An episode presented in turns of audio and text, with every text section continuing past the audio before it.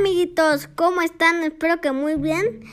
Hoy vamos a hablar de monstruos. Y como lo comentamos, algunos pensamos que los monstruos son criaturas o seres o, seres horripilantes y con mucha maldad, pero a veces no es cierto. A veces son amistosos, a veces quieren compartir algo con nosotros, o sea, algún valor o amistad. Pero nosotros luego no creemos esto, ya que muchos de nosotros sentimos miedo, agresión, pero la historia de hoy no se trata de eso. Trataremos de comprender que no puedes juzgar a alguien solo por su apariencia. El cuento de hoy se llama Frankie. Así que vamos a comenzar. Una noche de tormenta, el doctor Frankenstein hacía experimentos extraños dentro de su castillo. El doctor disfrutaba de sus éxitos en el laboratorio y no le importaba que los demás médicos de la academia lo creyeran un loco. Tenía en mente de crear un nuevo ser, uniendo partes de diferentes cuerpos humanos como si fuera un rompecabezas.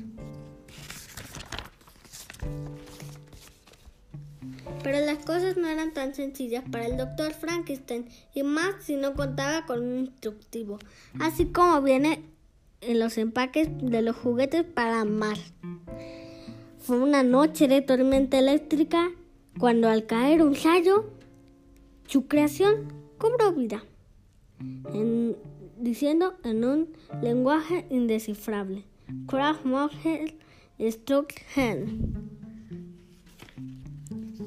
El doctor Frankenstein saltó espantado, pero luego sintió una inmensa alegría. Revisó a detalle al nuevo ser que había creado, mm, al cual le puso el nombre Frankie.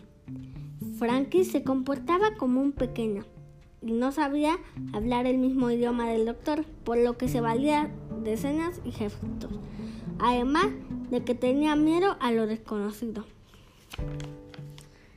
Una cosa más, debido a su gran tamaño, no solo comía, devoraba todo lo que estaba a su alcance. Y como tenía un alma infantil con los niños, jugaba y se divertía como enano, a pesar de su estatura aunque era torpe y demasiado brusco en sus juegos. Eso sí, después de jugar, le daba mucha hambre y su insaciable apetito daba miedo a los niños y disgustaba a los adultos.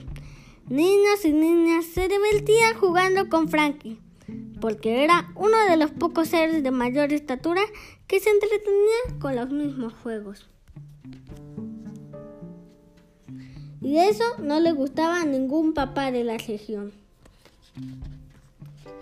No sé qué pueden verle Dulón si es un tipo tan poco atractivo. Le decían los adultos a sus hijos y Frankie comenzó a vivir el rechazo y la agresión de algunas personas. Al darse cuenta de la tristeza de Frankie, el doctor descubrió que su creación tenía sentimientos y no estaba preparado para enfrentar a la vida. Comenzó por enseñarle yoga con él. Salían de paseo y convivían en el tiempo libre que tenía el doctor, que por cierto era muy poco.